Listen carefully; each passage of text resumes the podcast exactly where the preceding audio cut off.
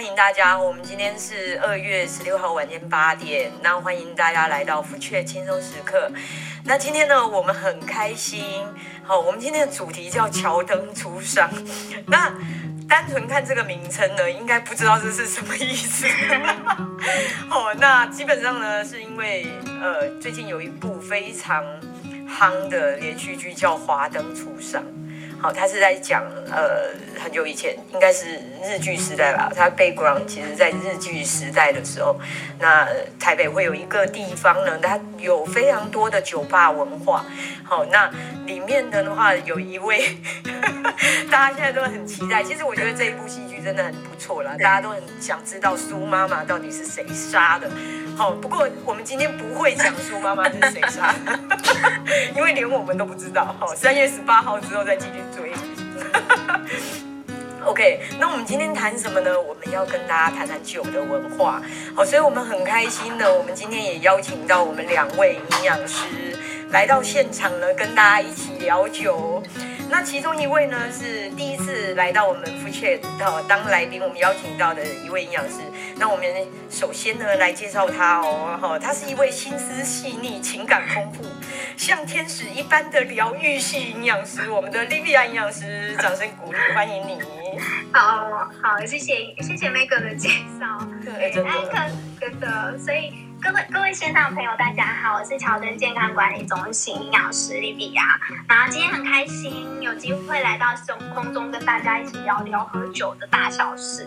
那要如何喝一个正确的品酒观念，然后又要可以善用营养来守护自己的健康跟身材，其实是一个很有意义、很有趣而且具有挑战的一个议题啦。那我觉得今天还蛮开心，可以跟大家一起来分享的。嗯，我们欢迎莉莉安营养师哦，就是呃，其实来到我们的节目真的可以很轻松，哦，就是对，因为我们其实我们百无禁忌啦，哦，你想要聊什么都可以。OK，那第二位我相信就是大家很熟悉的哈，哦，我们擅长将美食与健康达到最佳平衡。辅导过千人以上成功减重的达人营养师 Jenny。嗨，Megan 好，大家好，我是 Jenny。那我现在任职于乔登健康管理中心。那我们平常是聊如何健康跟生活达成一个平衡点嘛。那我们今天来换聊一下美食跟生活如何可以达到一个平衡点。哦、对，这个这个非常重要。对对对。就是、其实说实在的，我想缺一不可嘛。对，缺一不可。人生不过就是我，我不能讲吃喝拉撒睡，好，就是其实我们的我们的对对对，我们的格调都比较高一点。就是说，其实人生就不外乎这些生活必须的过程。对，那怎么样达到一个最好平衡点？再加上近年来，其实大家健康意识抬头。那怎么样兼顾生活的品质跟健康？其实或者甚甚至身材，这就是一件非常重要的事情了。真的，确实，真的真的。所以我们今天很开心，两位营养师来到现场。那我们就要来聊聊台湾的酒文化哦，因为说实在的。呃，我在最近一则新闻当中哦，我发现一点，就是说现在其实喝酒的人真的越来越多，而且品酒的人也越来越多。那最近有有一则新闻哦，他在讲，呃，就是他在比较男性女性，然后他其实新闻的标题他是讲说女生，哦，她现在在饮酒的一个部分哦，她百分比。节节上升哦，他是以这样的一个一个 topic 来来提到，嗯，然后当然我们看内容的话哦，他就有讲到，因为我们以往都是以男性呃印象当中男性饮酒喝酒哦的一个可能性比较高嘛，好，那它内容其实就有讲，好，男生跟女生他去调查过去一个月当中饮酒，好，这是第一个项目哦，饮酒暴饮，暴暴饮，好，这里。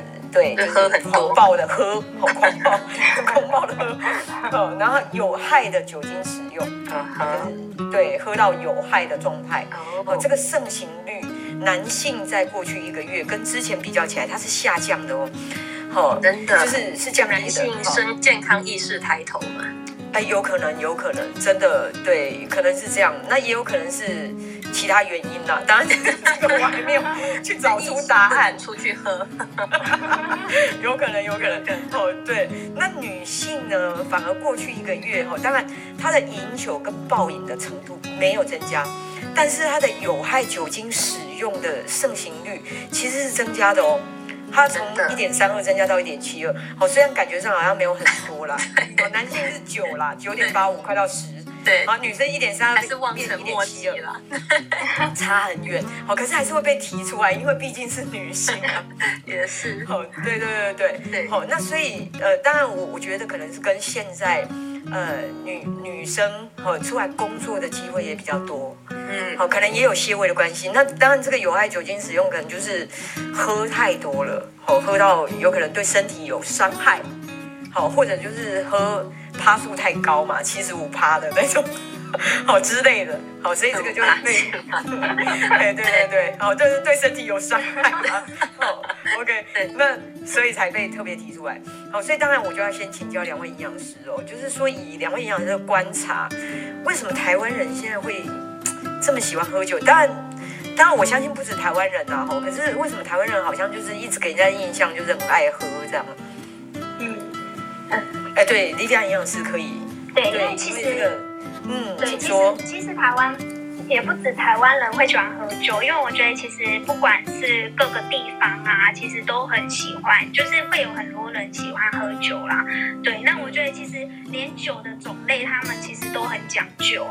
对，嘿，因为根据行政院，它一九九六年就有统计啊，台湾一年哦喝掉一千两百三十四万种酒，而且甚至对，真的，而且它甚至金额高达新台币八百四十一亿元呢。哦，对，所以他们消费力也蛮惊人，真的没错。对啊，所以其实 从从古至今，现在酒已经不是一种文化，而且它哎是一种价值，对，而且它还是有一种哎好像权力的象征，嗯对，对，真的真的，所以它其实，在十六世纪，波兰贵族他就认为哦，如果说哎老老百姓他们都是喝啤酒，但是因为贵族的话，他其实就是就是。喝啤酒会好像会觉得，哎，好像跟他们的那个会毁灭他们的身份，对，身份不符。哦，对，嘿，所以他们就纷纷开始改喝红酒。对，所以真的酒的种类还有那种权力的权力的那个导向。呃，这这个这个我倒是非常非常认同哦，就是，哎，这个我就是硬要讲一下了，就是。对，你知道以前哦，我不知道大家有没有听过，匈牙利有一个很有名的酒叫公牛血。嗯，有对，好有嘛，好，Jenny 老师有听过。那公牛血这这一种酒，好，它为什么会产生呢？就是说，它其实是那个时候是因为呃，也是一样，就是一个一个城市的城主，好，他当然就是贵族嘛，好，就是说这个城就是他在管的。好，那那个时候呢，呃，应该说日耳曼。民族他们不是一路打吗？好，要打遍整个欧洲。然后呢，那个时候就是到达这个城市的时候，他们一样要去做进贡，哦，要去进贡。对，那为什么会有公牛血？其实以前真的就是像利维亚营养师讲的，就是说，其实酒哦，不是一般平常人家可以喝的啦，这种东西就只有贵族可以。好，然后呢，那个时候就是因为他们呃，日耳曼民族他们就是一直从头赢到尾。好。到达这个城市的时候，他们其实呃，这个城市里面的人，包括士兵啊，他们是以寡敌众嘛，那他就觉得剉咧等啊，哇，可能这一场也是一样完蛋了。那这个时候城主他就想说说，好吧，这可能是他们人生当中的最后一餐了，OK，所以他就大开他的酒窖，然后把他的酒全部拿出来送给所有的士兵喝。好，那所有的士兵一样嘛，就是破釜沉舟啊！我哎，我今天完蛋了，我今天可能就死了，所以我就拼命喝啊，有没有？好不容易我平常只能喝啤酒，真的真的，我平常只能喝啤酒，我这个时候居然可以喝到红酒，太开心了。然后他们就喝喝喝到满脸通红啊，眼睛冒血丝啊。好，然后这个时候当然就要开始打仗了嘛，然后他们就以这样的一个状态，然后拼命冲，因为你知道喝了酒之后。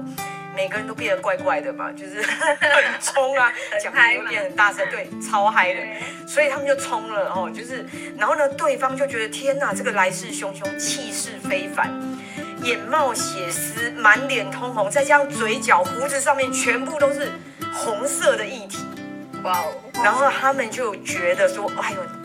就是听起来蛮吓人的，对，真的很吓人。然后他们就觉得这些人非常可怕，他们可能平常是饮用公牛的血来壮大自己的声势，他们以为那个是公牛的血，他们没想到这是红酒而已，他们就吓到了。吓到了之后，就是这场仗他们其实就输了，日耳曼民族这个城市攻不下来。当然。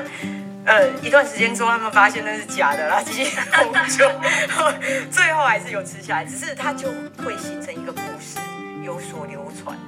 对，所以其实他那个时候真的是贵族。你看，我就是硬要讲一些跟酒有关的故事。他那个时候真的是跟贵族有关，就是只有贵族可以喝酒。所以大家现在在喝葡萄酒的时候，就要知道，其实你就是贵族。好，我硬要讲，OK。所以的确是会有一些差别啦，真的。对。真的，真的，嗯，真的，因为所以所以以前可能酒对种类啊，真的可以看出一种阶级的感觉哦。嗯，对，真的。那、啊、现在的话，其实我觉得，我觉得喝酒已经变成是一种社交的工具。嗯，好，对，对，因为我觉得现在很多人真的在谈生意或者在应酬啊，其实真的会发现身边都一定会有酒。对啊，没错。对，真的，真的，而且而且好像。好像他们要谈生意的时候，要喝一杯酒才会感觉好像成功率比较高。哦，对，因为、嗯、这个我也还蛮认同。对，所以所以有很多都好像是说，哎，在谈生意的时候，他把它变成是一种诚意的象征啊，就是哎，感觉你有有生意生意这样谈下来会比较顺利这样子。嗯，对，真的。嗯，对，去酒家嘛，很有诚意。对，戏剧里面这样。对对对，戏剧当中演的。嗯，对。哦，那第二个部分，其实我觉得现在的人其实压抑，而且也比较没有办法说，哎，可能很顺利，就是讲出比较心里的话。有些人嘛，对，那他们可能会借由酒去代，就是去代表，哎，可能要讲出比较可以去表达他们心里的话。所以会有一种叫做哎“酒后吐真言”的一个那个，对，没错，对，真的。而且其实，其实在在精神科医师，其实他就有认为，其实现在的不善沟通的男人文化当中啊，其实很多很多人其实是不太不太知道怎么样去沟通的，对，所以他们其实会会反而会借由酒精去表达他们自己。哦、对，好，喝了之后才敢说。对，就是说的比较对，但是所以其实喝酒的喝酒的人，其实他现在好像就变成是哎，好像要学的一种技能。啊，真的哦，要练具备的具备的技能。以后以后就是要找工作的时候，履历上面要写 擅长喝酒。对，真的。嗯，可是其实现在很爱酒的人，其实他又把它分成两类嘞。啊，真的吗？真的，因为有些人就是他就是很豪迈嘛，就是喝酒就是他就是一种一种乐趣啦。是。对，好，而且他们在过程当中就是要看比谁的酒量好，所以会有一种哎，谁酒量好就是。很有那种优优越感或者什么的，嗯、对对哦，那酒之后呢，他们又要哎保持他们的好的品德，可能他们就会在睡觉之类的，对对要，对这感觉是在测女婿的时候，对，的确，嗯。嗯，真的，所以他把酒喝到一种哎个最高的一个境界，嗯，对，所以其实就有一个叫做。酒心、酒胆、酒量、酒德这样的一个说法，哦、对这一种类型的人，他就是有这样子的一个那个特质，这样豪迈型，对豪迈型的，对。那另外一种其实他就是品酒型，哦，我这种，嗯，那个你自己对号入座，对对，我自己坐进去，真的对。其实很很懂酒，对，嗯、而且你会把酒喝到一种哎很有时尚的感觉。哎，对对对，谢谢谢谢，真的的确是这样，因为我酒量不好，所以没办法豪迈，所以我只能品酒了。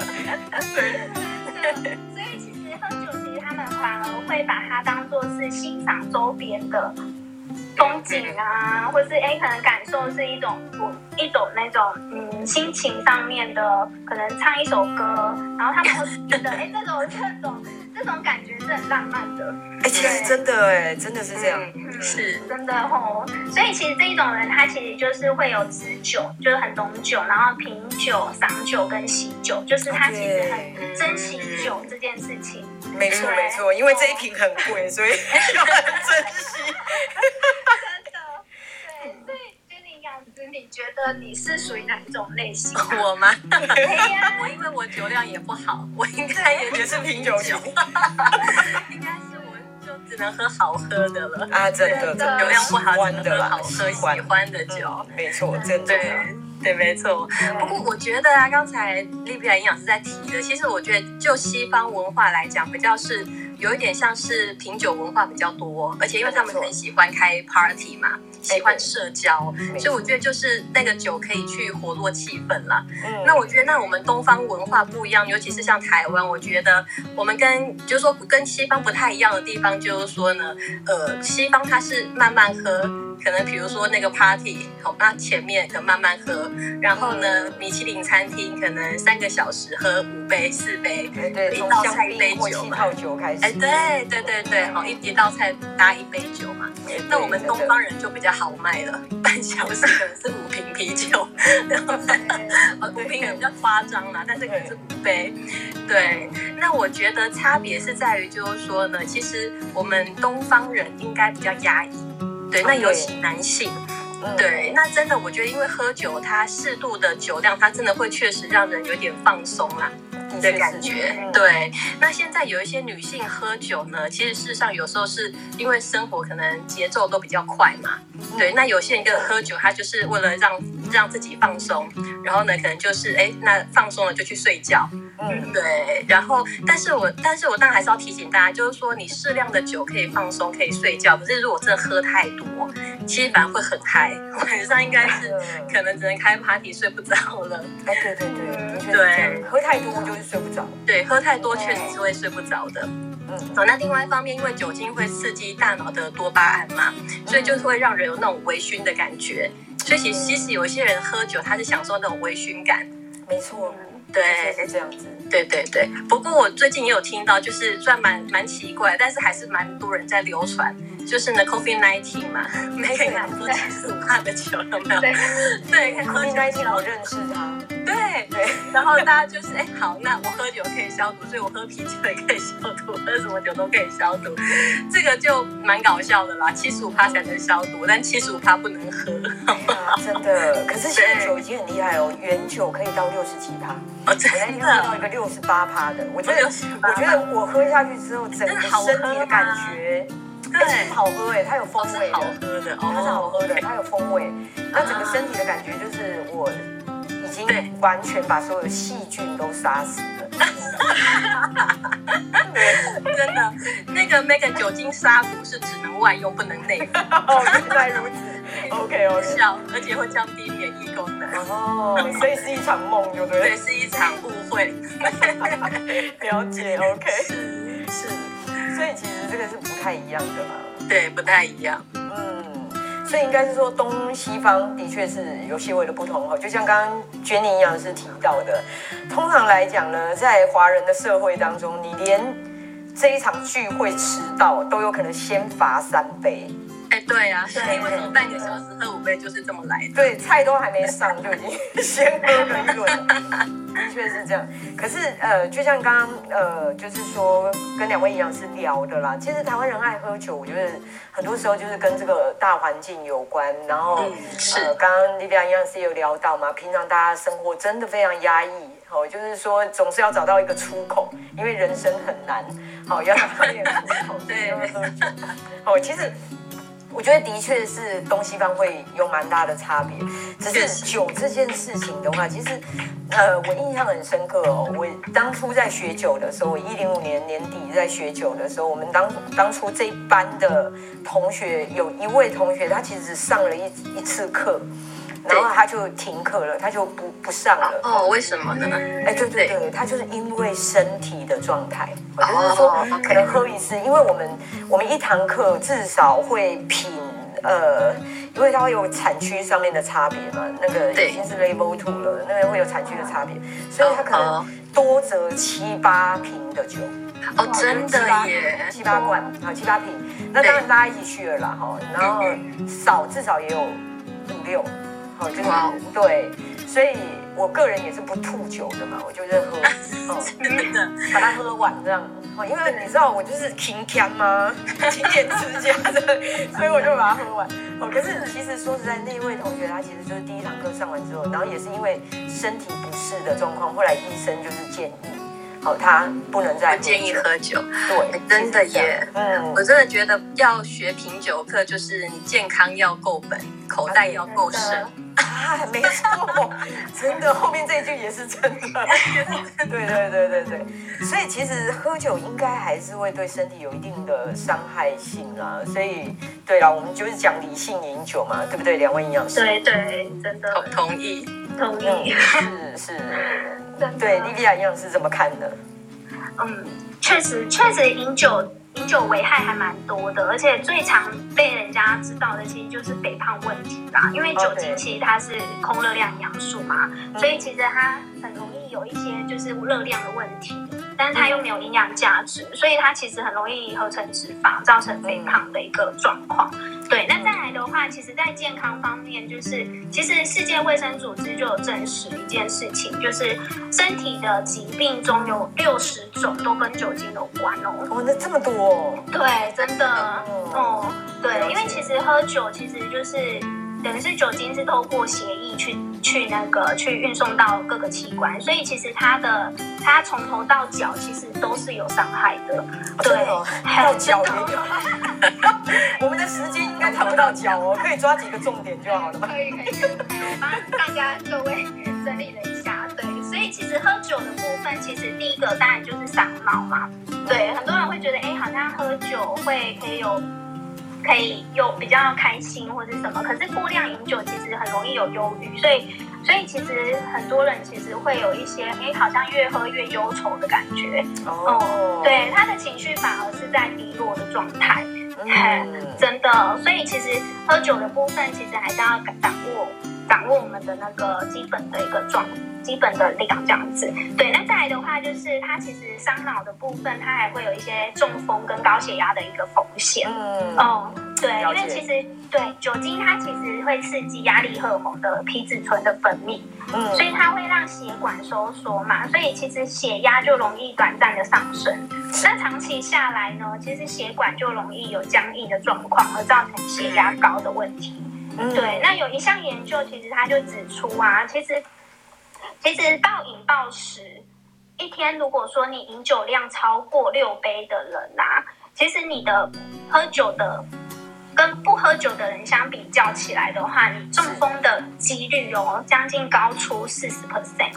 哇！哦，对，将近一半，真的很高。对，真的哦。那再来的话就是伤心，哦、对，嘿，就是心脏心脏会有心肌炎，就是心脏发炎，然后心脏会心肌病变的一些问题。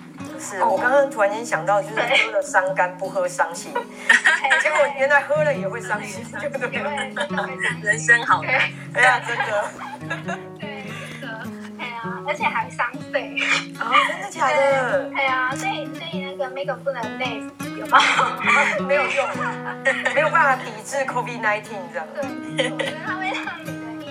的那个免疫力下降，嗯、对，反而会产生一些更容易感染上肺炎啦。对，okay, 了解。对，对啊。那再来的话，就刚刚有提到，哎，会伤肝嘛？啊，对。对，好，所以肝脏其实就是容易像有一些脂肪肝、酒精性肝炎、肝硬化跟肝癌的一些问题。那其实卫福部有统计哦，光是慢性肝炎跟肝硬化，它就位居二零一九年国人十大死因的第十名。哦，对，哦，对，哎呀，那肝癌的话，其实它又高居癌症死因的第二名。嗯，哦，所以酒精其实百分之九十的酒精都是由肝脏去代谢的。是，所以喝酒其实是主要伤肝的一个那个原因之一啦。嗯，哦，所以台湾的台湾其实有一项调查，它是针对一万两千米三十到六十岁的民众去追踪。对，如果你喝酒对肝癌的影响，证实的一件事情就是，你如果跟不喝酒的人相比较起来的话，喝酒的人罹患肝癌的几率又高出一点六倍。嗯，哦，对，所以其实肝脏的部分负担其实是反而是更多的。哦，了解。对对，这样子，嗯，对，我觉得营养师好劝世哦，就是，对对对。真的，其实当然，当然，我还是要为爱喝的人 说一下话，说一句话。对对对对，就是说，其实就是爱喝的人嘛，我们都知道会有这种风险性。对，所以我们最想要的应该也是，和待会营养师可以告诉我们，还是要怎么样喝到刚刚好。对对对，其实好，就是现在是讲到肝嘛，对，还没讲到脚哎。对，还有哦，还有，还有是，真的蛮惨的。对，营养师真的就是希望大家就是健康啊，真的。对，真的。好，没有问题，我继续。要去，好，对，要，对，我们再再来看一下胃。啊，真的胃 好。对，肠胃的部分，对，因为其实肠胃伤那个酒精比较容易伤胃啦，所以其实其实很容易会有一些胃食道逆流的一些现象，跟那个胃溃疡。是。的一些问题，那甚至十二指肠溃疡都有可能。对，所以其实真的在酒精上面是真的，整个危害上面其实是真的蛮多的。所以真的，如果说，而且其实还有很多的数据啊，它更显示了一件事，就是它高达十三 percent 的其实癌症，嗯，也是跟喝酒有关。哦，对，很，因为我们其实酒精在在体内分解的过程，它会转化成乙醛。嗯哦，对，那这个物质它是一级致癌物，哦、所以它会大大上大大提升你那个罹癌的风险。嗯哦，所以特别是口腔癌呀、啊、食道癌、乳癌跟胃癌的一个现象。OK，对，嗯、而且他有研究又指出说，哎，如果说你少量喝酒，得到癌症的机会是不喝酒的一点二六倍。是是。哦，对，那如果又过量的话，它就会高达五点一三倍。对，所以好，所以所以真的要有平衡，还在坚持，有没有？对，这也是另外一个口袋要够深的原因啊！对对对对对，真的就是健康啊，健康一旦健康有问题，口袋真的也要深哦。对，我懂，我懂，Jenny 营养师的意思，谢谢你，对对，你懂，是。哦，所以喝酒真的还是还是可以喝，但是可以先去把关自己的身体状况啊，这样。嗯，懂，对，了解。对，谢谢 Livia 营养师。我 echo 一下刚才 Livia 营养师讲的，其实因为有时候我们都会觉得好像癌症啊、肝癌什么癌的，好像离我们还蛮远的啦。哎，对，没错。对对，那所以因此大家还是会继续喝嘛。那大家其实也不用太担心，因为我们刚才提到的，事实上都是指饮酒过量的情况下，对，那长期累积会导致的。哦，那所以就是，当然我觉得后面我们会可能有机会就谈到如何是比较是适量的量。对，我一定会让你们谈。对，你要为大家谋一下福利嘛。对，好，那只是说呢，就是我们在，就是说在讲那些呃，比如说好啦，癌症啊等等，那个确实离我们现在可能或许对很大部分人来讲是比较远一点。哦，只是呢，我觉得有一些现象的部分倒是我们可以在前面。就是说，我们或许呃，有人有人会固定每年做健康检查嘛，那有些人不会嘛。那我们如何可以提前发现？哎，我平常有在喝酒，那我到底有没有过量？有没有伤害到健康？哦，我们可以有一些基本的检视。好，因为其实我就发现，在我们很多的个案当中呢，其实就发现一个现象，就是今天无论胖瘦哦，只要平常有喝酒习惯的。哦，那当然，这喝酒绝对不是只一个月喝一次啦，可能是蛮常喝的，每个礼拜有喝的。对对对对，就是每个礼拜有喝的，这种是蛮多的。好，那有如果像有这种现象的话呢，通常都会有一个对，就就就就有在喝的话，通常有一个现象，就是它的脂肪肝都会比较明显。哦，对，好，那什么叫脂肪肝呢？就是指肝脏外围的脂肪量大过五 percent，就叫脂肪肝了。嗯，对。但是一般来讲，脂肪肝通常你一般做抽血检查也不会知道，大概要做腹部超音波才会知道有没有脂肪肝。嗯，了解。对，但是呢，那现在有时候像呃，比如说我们有现场一些机器啊、美心仪这种的，它可以去，或者是有些人家里的体脂计也有测内脏脂肪。嗯，对，那这个我觉得大家就是可以提供一个参考的标准。对，好，那一般来讲的话呢，我们内脏脂肪呢，女生的标准是二到四，嗯，好，那男生的标准是三到五，OK，对，那如果五到十 percent，好，代表已经是有轻度脂肪肝了。哦，对，好，那轻度脂肪肝呢，肝脏可能还算是没有在受损的一个状态。哦，所以它还是有机会可以复原的，是哦。但是如果到十到十五呢，可能已经到中度脂肪肝，嗯，对，那这个时候可能已经有一些肝脏发炎，甚至有一点可能有肝硬化的风险了。哦，对，是。好，那如果大于十五 percent，可能就已经到中重度了，这个我觉得就要小心。一定要改善的啦，嘿，一定要改善。嗯，对，那我们现场有一些，就是说有一些个案的话呢，尤其是在大概可能四五十岁，然后医生啊、老板这些个案上面呢，常发现一件事情，也就是说他们的体重可能都不胖哦，哦，可能是大概七十几，好到八十公斤左右。嗯，好，那的那但是他们的一般来讲，哦，以这个年纪，内脏脂肪应该是三到五嘛，对不对？对。可是每个人知道吗？他们内脏脂肪到底到多少？呃，我我要猜，对不对？对，你猜一下喽。呃，double 好了，就是大概十，好，大概十，没错。其实大概十，甚至有可能到十一。但重点它不是一百公斤哦，它可能只是七十几公斤，其实是很正常的体重。看起来像瘦的。为对，就是可能顶多就是壮壮的，不算到很胖。嗯，对。哦，那当然，当然，他就是说他们这个是可以透过减重去逆转呐。对对，也就是说，他可能瘦个十公斤左右，可能就可以恢复到六啊、七啊左右，我就是可能恢复到一个比较轻度的状态。是，只是说这种减重呢，还是要兼顾营养，因为呃，其实大部分现在很多减重都会，比如说像呃高蛋白啦，或者是生酮都好。哦，那其实我们也知道，你脂肪肝要减的就是脂肪嘛。嗯，对，那生酮是要喝油。嗯对，那一直在喝油，脂肪肝好像蛮抵触的，这怎么可能会消？啊，对，没错，对，对没错，因为脂肪肝已经就是肝上都有脂肪了嘛，已经有油了，对，自己的都用不完的，然后外面又进来一堆，对，那这个只会是可能加重这个症状，对，然后那另外就是我可以提供一些呢，其实大家都讲爆肝爆肝嘛，到底爆肝是什么？哈，除了 GOP、GTP 过高之外，其实我们也可以观察自己有没有以下的一些症状。好，好，比如说呢，第一个失眠。哦，易怒、食欲不振，哦，听起来像是失恋的症状。听起来很多人都有哎。对，我们之前在讲金钱症候群，其实也有。对，好，那再那还有哦，好，那再来的话就是，比如说有没有一些消化不良或者是腹胀的一些问题？嗯嗯嗯。对，然后呢，那甚至容易嘴破，容易感冒。对，好，然后呢，喉咙容易干燥。哦，怎么有点像 COVID-19 的症状了？真的，对，会痒，因为其实那是免疫功能会下降。可以了解。对，所以如果说我们有以上五个症状以上的，我觉得可能就要小心肝脏可能有点累了。哦，懂。对，可以自我检视。嗯，所以要从这些症状、小症状当中去判断呢，就是说，也许已经爆肝了而不知。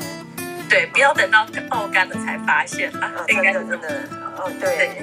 那平常也可以检测，就是内脏脂肪的量这样子。对，是。哦，这样的确开始我有产生了一些恐惧感的啦。